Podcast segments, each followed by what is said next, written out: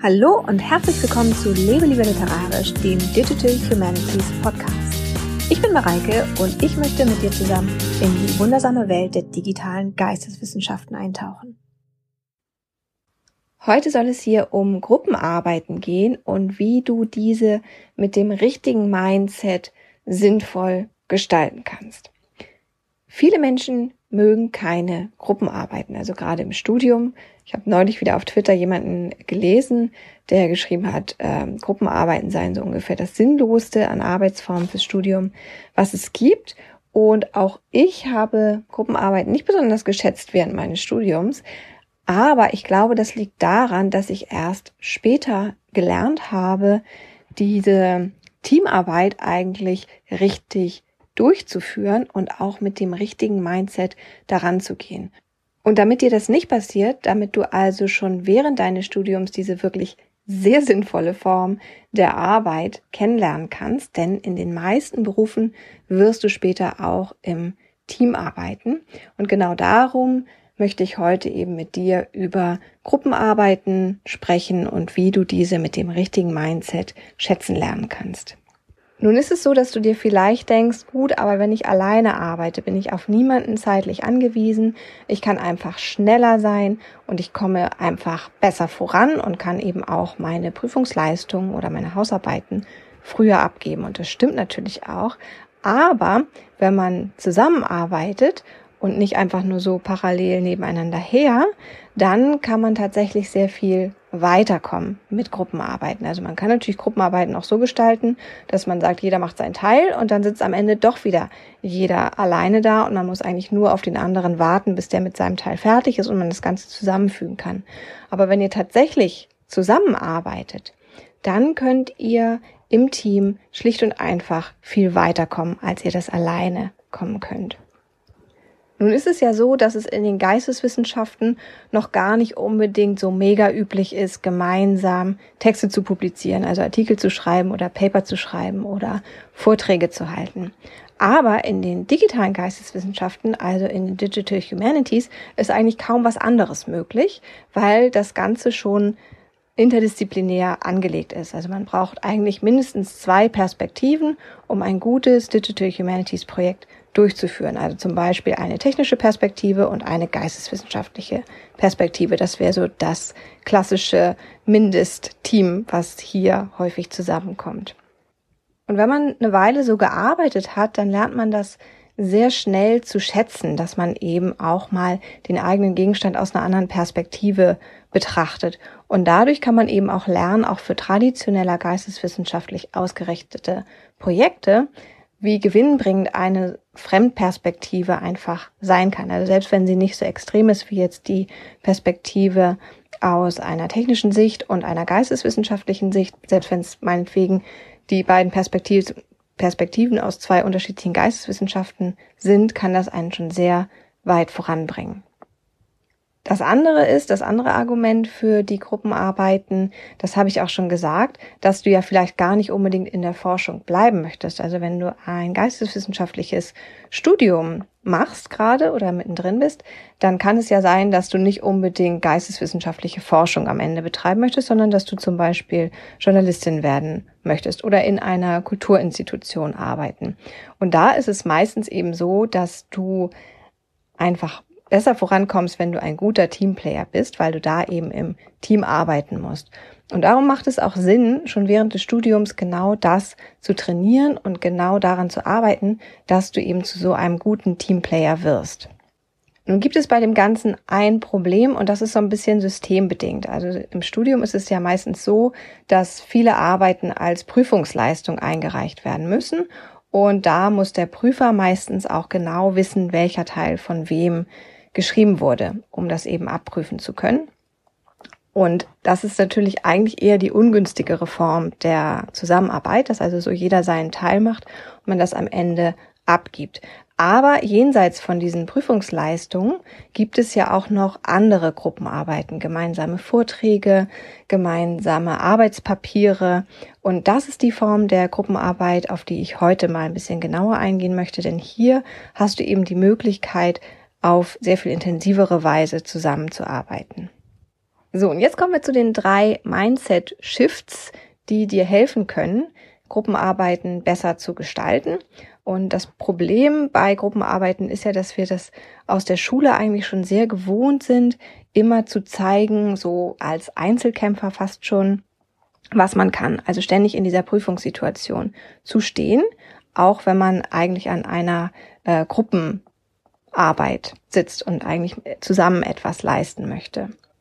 Und darum denken wir halt auch häufig zu wenig in Projekten und zu sehr in einzelnen Teilarbeiten oder in der eigenen Arbeit, die man eigentlich erledigen muss.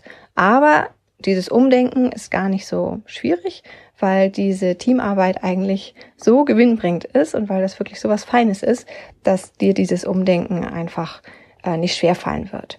Mindset Shift Nummer eins ist, versuche in Projekten zu denken und nicht in Texten oder Präsentationen, also nicht in dem Endprodukt, sondern wirklich in dem Projekt, zu dem auch der Prozess gehört. Es ist ja nun mal so, dass wir in den Geisteswissenschaften meistens sehr textorientiert arbeiten. Also wenn wir eine Klausur schreiben, wenn wir ein Arbeitspapier schreiben, wenn wir eine Hausarbeit schreiben, ganz, ganz viele unserer Arbeiten erledigen wir in der schriftlichen Textform. Und darum lassen wir uns auch so leicht dazu hinreißen, immer in Texten zu denken. Aber zu einem Projekt gehört ja noch viel mehr. Die Recherche gehört dazu. Die Analyse deines Forschungsgegenstandes gehört dazu. Auch sowas wie Formatierung und Gestaltung gehört dazu. Und manchmal haben wir das Gefühl, das eine oder andere ist vielleicht nur so ein lästiges Beiwerk zur Erstellung des Eigentlichen, also des Textes am Ende.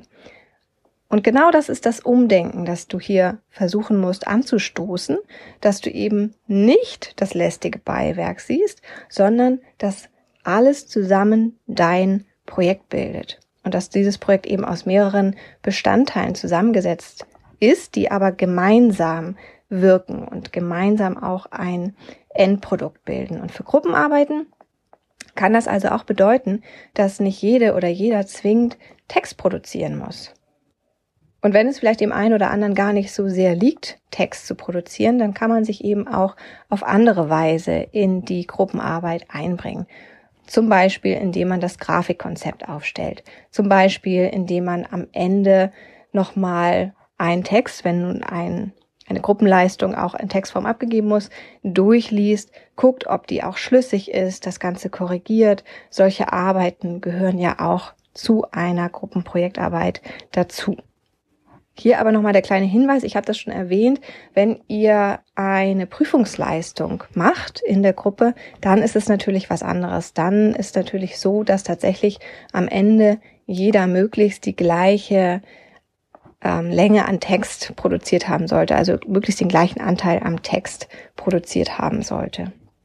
Der zweite Mindset-Shift ist, versuche nicht darüber nachzudenken bei der Auswahl der Aufgaben, in einer Gruppenarbeit, wie du besonders viel lernen kannst, sondern frag dich lieber, an welcher Stelle du besonders viel von deiner persönlichen Kompetenz einbringen kannst. Dieser Umdenkprozess hat bei mir selber, glaube ich, erst im letzten Jahr eingesetzt, als ich nämlich im Sommer 2019 an einem Kulturhackathon teilgenommen habe. Da habe ich auch in diesem Podcast schon mal drüber gesprochen. Coding ähm, Gender Hackathon war das von der Stabi in Berlin. Und da war für mich eines der wichtigsten Learnings, dass man eben, wenn man in kurzer Zeit mit einer Gruppe etwas auf die Beine stellen möchte, dass man dann eigentlich nur so richtig weit kommt, wenn jeder das macht, was er oder sie am besten kann. Und ich war auch da hingegangen und dachte, wow, da kann ich bestimmt richtig viel lernen von den anderen. Aber am Ende hat man eben sehr schnell gemerkt, dass man, wenn man seine Projektideen hat und seine Skizzen, dass man dann nur noch zwei Tage hat zur Umsetzung. Es war ein relativ kurzer Hackathon. Wir hatten da zwei Tage zur Umsetzung und da geht das gar nicht. Da kannst du gar nicht erstmal viel von den anderen lernen, sondern dann musste man gucken, okay, was möchte, was kann jeder jetzt schnell umsetzen, wovon versteht jeder am meisten. Und das hat man dann gemacht. Und am Ende hat man eben trotzdem ganz viel gelernt, aber man hat noch nicht mal was davon bemerkt. Also der Lernprozess war intensiv, aber eigentlich vollkommen unbewusst. Und falls dir das Umdenken hier Schwierigkeiten bereitet, weil du denkst, naja gut, was hast du eigentlich schon an Kompetenzen? Du kommst ja eigentlich direkt von der Schule, dann hilft es vielleicht die Frage noch mal ein bisschen umzuformulieren. Dann kannst du dich vielleicht eher fragen, was machst du denn eigentlich am liebsten? Schreibst du gerne? Liest du gerne? Analysierst du gerne? Magst du logisches Denken besonders gerne? Liegen dir Grafikkonzepte? Also versuch einfach wirklich zu gucken, was du am liebsten machst und dann fällt dir meistens doch ziemlich schnell auf, da sind schon Kompetenzen vorhanden. Also ich meine, du kommst ja auch nicht völlig ungelernt ins Studium rein, sondern du hast ja einfach deine schulische Laufbahn schon hinter dir und da sind schon Kompetenzen vorhanden, du musst sie nur finden. Und da kannst du auch ruhig kreativ sein. Also gerade in diesen Gruppenarbeiten ist es so, dass Professoren und Dozenten die häufig auch nutzen, um einfach mal andere Formate auszutesten oder eine andere Form des Lernens eben auch auszutesten. Also da kann man ruhig dann mal überlegen, könnte man vielleicht auch mal ein YouTube-Video zusammen machen oder eine Instagram-Challenge oder irgendwie was, was mal in eine etwas andere Richtung geht und was dich aber auch da auf Dinge vorbereitet, die du vielleicht in deinem späteren Berufsleben auch machen wirst. Der dritte Mindset-Shift ist, dass du versuchen solltest, Verantwortung für das ganze Projekt zu übernehmen und nicht nur für deinen Teil. Vielleicht kennst du das bei Gruppenarbeiten, dass du immer diejenige bist oder derjenige, der die anderen so ein bisschen mitziehen muss. Meistens gibt es so einen, der das Ganze so ein bisschen voranzieht. Oder du hast häufig das Gefühl, dass jemand anderes dir die Gruppenarbeit fast schon aus der Hand reißt und eben diese Organisation an sich reißt. Dabei bist du eigentlich eher so derjenige oder diejenige, die das Ganze ein bisschen langsamer angehen mag, ein bisschen mehr an den Dingen rumdenken mag oder so. Beides ist für eine Gruppenarbeit eigentlich gar nicht mal so gut. Eigentlich ist es am besten, wenn alle sich gleichermaßen für das gesamte Projekt verantwortlich fühlen. Dazu gehört natürlich auch, dass jemand, der sagt, ich brauche ein bisschen mehr Zeit, ich möchte die eine oder andere Sache gerne nochmal diskutieren, das eben auch einfordert und auch wirklich bewusst einfach daran mitarbeitet und so dazu kommt, dass eben alle auch besser zusammenarbeiten. Und davon können am Ende eigentlich alle nur profitieren. Der Nachteil an dieser Form von Gruppenarbeiten, also Nachteil in Anführungszeichen, ist natürlich, dass du jetzt nicht einfach mal eine ruhige Kugel schieben kannst und den anderen einfach deinen Textbaustein abliefern und dann die Füße hochlegen. Aber ich glaube, dass du am Ende so viel mehr aus dieser Projektarbeit herausholen wirst, dass du auch wirklich Spaß daran haben wirst, wenn du eben nicht nur deinen Teil dazu beiträgst, sondern eben auch das Projekt als dein Projekt betrachtest. Und auf der anderen Seite ist es eben auch so, dass nur diese wirklich gleichberechtigte Teamarbeit auf Augenhöhe auch dazu führen kann, dass man eben nicht immer nur das eigene Wissen reproduziert, sondern dass man eben dann tatsächlich auch von den anderen lernt. Und zwar so, wie ich es eben beschrieben habe in dem Learning vom Kulturhackathon, so dass man eigentlich gar nicht merkt, dass man etwas lernt, und dass man aber eben trotzdem sehr viel mitnimmt und dass das eben auch etwas ist, was einem bleibt, also was sich auch sehr langfristig festsetzt. So, nun hast du schon so eine Vorstellung davon, wo die Reise hingehen soll, also in welche Richtung du umdenken solltest. Aber natürlich ist es so, dass Umdenken immer auch ein Prozess ist und dass das eben auch so Schritt für Schritt vorangeht. Und damit das Ganze so ein bisschen angekurbelt wird bei dir und du anfängst eben drüber nachzudenken, möchte ich jetzt eben noch mal kurz zeigen oder darüber sprechen, wie gewinnbringende Gruppenarbeiten in den Geisteswissenschaften denn ganz konkret aussehen können. Meiner Ansicht nach gibt es mindestens drei Arten von Gruppenarbeiten in den Geisteswissenschaften. Einmal die gegenstands- oder korpusorientierte Gruppenarbeit. Da hat man dann quasi unterschiedliche Perspektiven auf den gleichen Forschungsgegenstand. Und das funktioniert ganz konkret so, dass ihr euch einen Primärtext oder eine Sammlung von Texten sucht, die ihr untersuchen möchtet. Und das macht ihr dann aus mehreren Perspektiven. Und dabei denkt ihr nochmal an diese Mindset-Shifts und überlegt halt, welche Perspektive jedem von euch am besten liegt. Und so kann man dann meinetwegen einmal ähm, den Gegenstand aus der Perspektive der Gender-Theorie anschauen und jemand anderes kann sich vielleicht die emotionale Färbung anschauen, so wie ich das zum Beispiel mit meiner ähm, Kollegin Marie Flü gemacht habe in unserem M-Sternchen-W-Projekt, wo jeder eben so seine eigene Perspektive auf den Text hat und wo die Perspektiven dann auch verknüpft wurden. Das Projekt, falls dich das interessiert, verlinke ich dir natürlich auch nochmal in den Show Notes.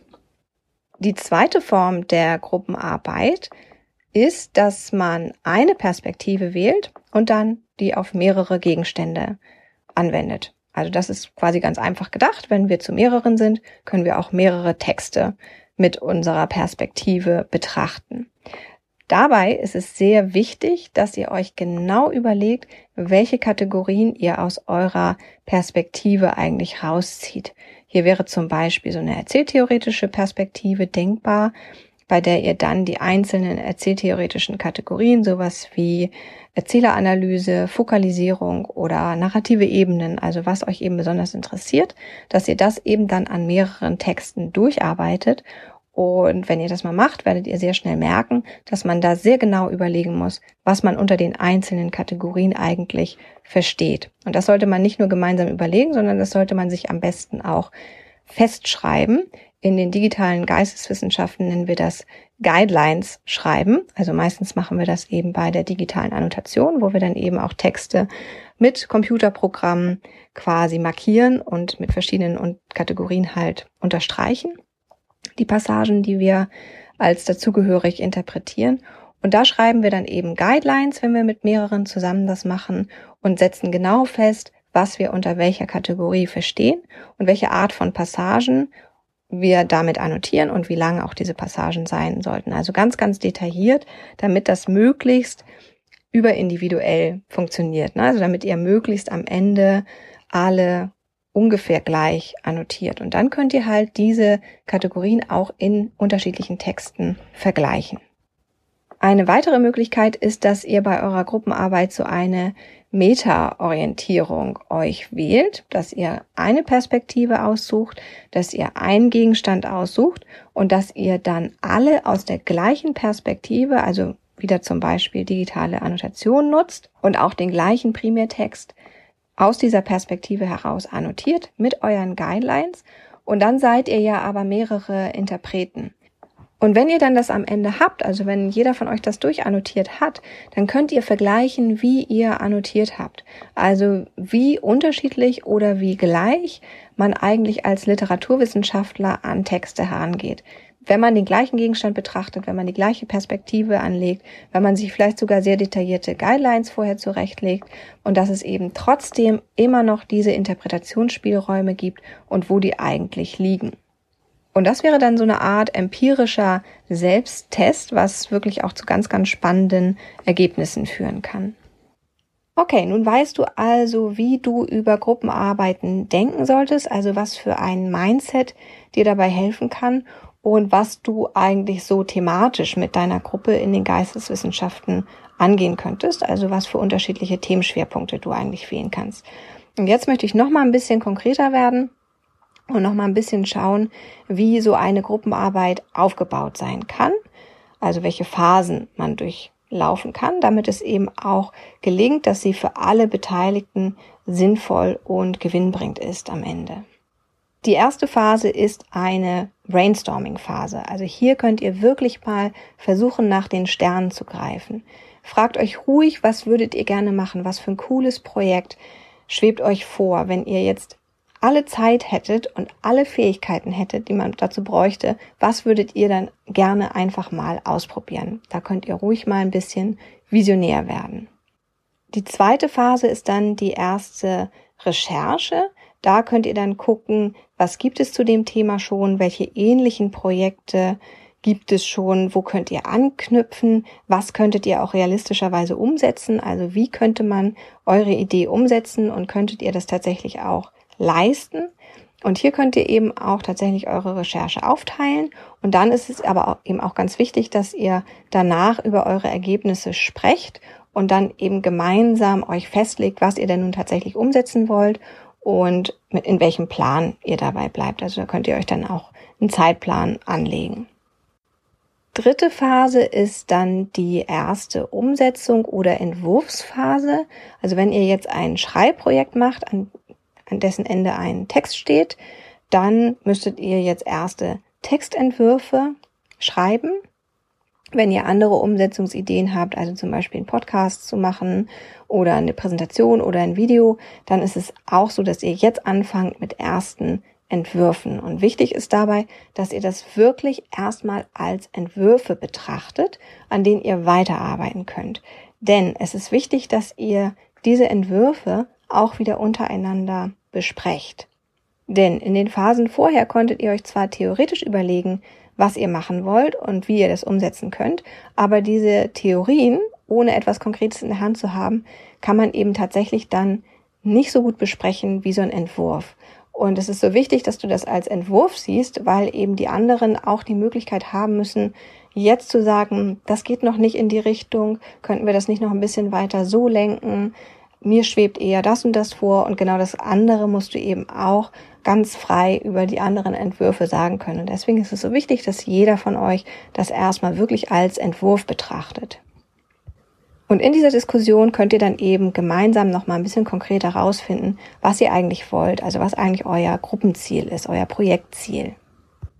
Diese Entwürfe einmal so zu besprechen in einer Diskussion ist gut, aber es ist auch gut, das Ganze noch mal ganz konkret zu machen, also dass noch mal so eine Lese- und Kommentierphase von diesen Entwürfen stattfindet, dass man das eben auch schriftlich festhält. Und auch hier gilt eben, dass man wirklich eine gute Feedback-Kultur entwickeln muss. Also man muss da am Anfang erstmal so ein bisschen seine eigene Eitelkeit zu Hause lassen, weil man hat an diesem Entwurf schon gearbeitet und steckt vielleicht auch viel Herzblut drin.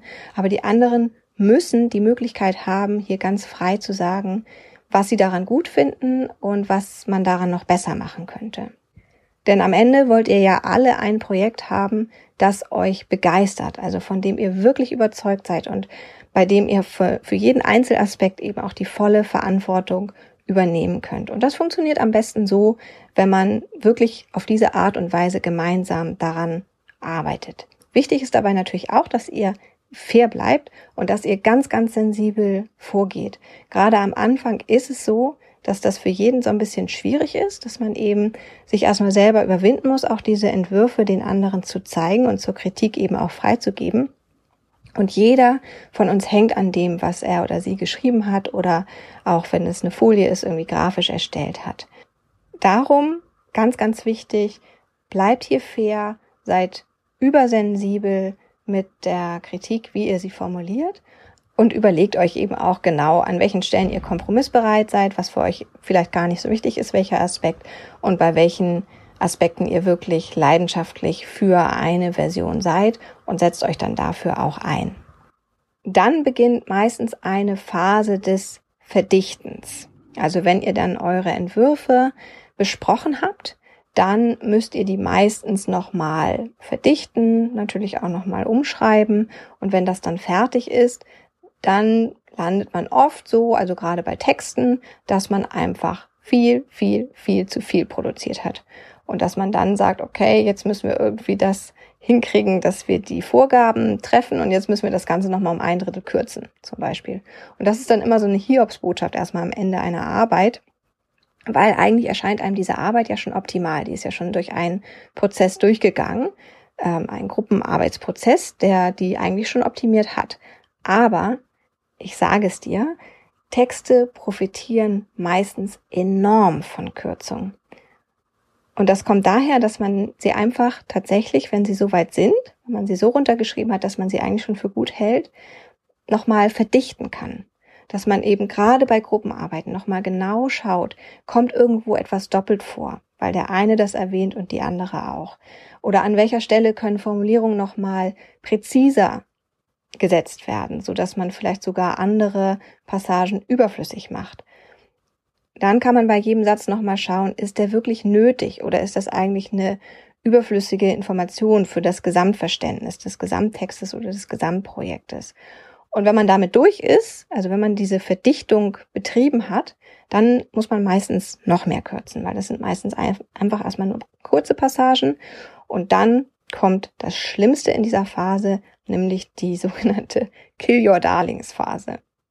Ja, hast richtig gehört? Kill Your Darlings. Man muss also ganze Absätze, vielleicht sogar ganze Kapitel löschen, die einem eigentlich am Herzen liegen und in die man viel Arbeit reingesteckt hat.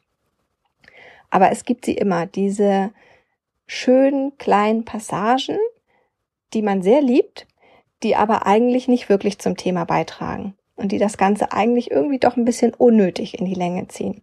Und die muss man am Ende dieser Verdichtungsphase einfach, so schwer es fällt, rauskürzen. So, und wenn man das hat, dann muss man natürlich das Ganze nochmal erneut lesen und kommentieren lassen von seinen Teammitgliedern und man selber muss eben auch lesen und kommentieren, was die anderen geschrieben haben. Denn irgendwann kommt man nicht mehr weiter mit dem eigenen Text, weil man quasi zu dicht vor der Tafel steht und einfach nicht mehr sieht, was jetzt noch raus könnte oder was man irgendwie noch optimieren könnte.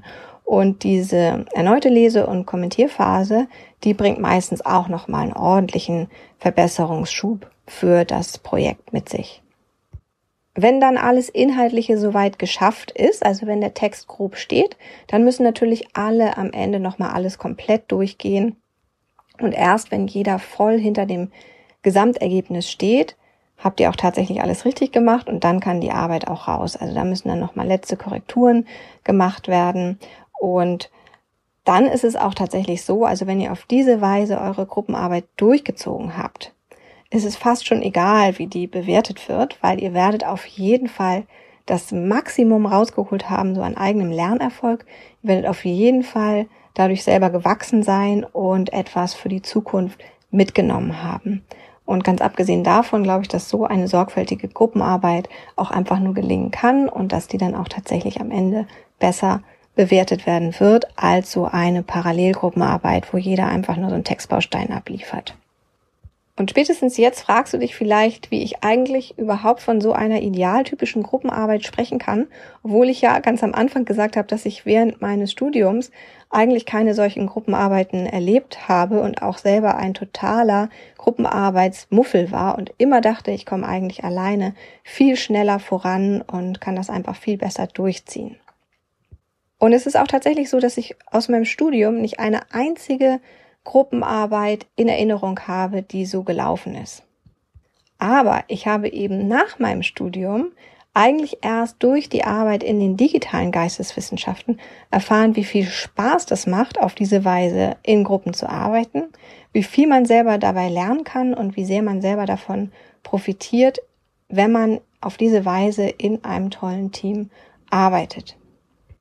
Und heute arbeite ich eigentlich überhaupt gar nicht mehr gerne alleine, sondern schätze viel mehr diese gemeinsamen Analysen oder auch gemeinsam Artikel zu schreiben oder gemeinsam Vorträge zu halten. Also eigentlich bin ich vom totalen Gruppenarbeitsmuffel zum absoluten Teamplayer mutiert durch diese Arbeit an der Uni in den digitalen Geisteswissenschaften.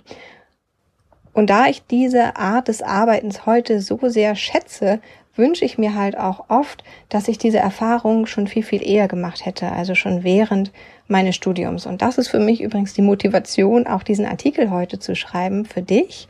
Denn wenn jetzt der ein oder andere Tipp hieraus dich nur so ein Stückchen weiterbringen kann, so ein bisschen weg vom Gruppenarbeitsmuffel hin zum Teamplayer, dann würde mich das schon freuen, weil ich das eben als extrem bereichernd selbst erlebe. So, und damit war's das erstmal für die heutige Folge. Wenn du Fragen hast, kannst du natürlich gerne mir Kommentare hinterlassen. Diese ganze Podcast-Folge ist wie immer auch nochmal als Blogartikel erschienen auf meinem Blog lebelieberliterarisch.de. Verlinke ich dir auch nochmal unten in den Show Notes. Wenn dir die Folge gefallen hat, hör gerne auch nochmal in andere Folgen rein. Und wenn dir der ganze Podcast gefallen hat oder auch gefällt, dann würde ich mich natürlich wahnsinnig darüber freuen, wenn du mir auch eine Bewertung hinterlässt bei iTunes. Das bringt uns kleine Podcaster immer enorm voran. Also hinterlass mir da gerne ein paar Sternchen. Wenn nicht, freue ich mich aber auch einfach, wenn du wieder reinhörst, wenn es wieder heißt, lebe lieber literarisch. Bis dann.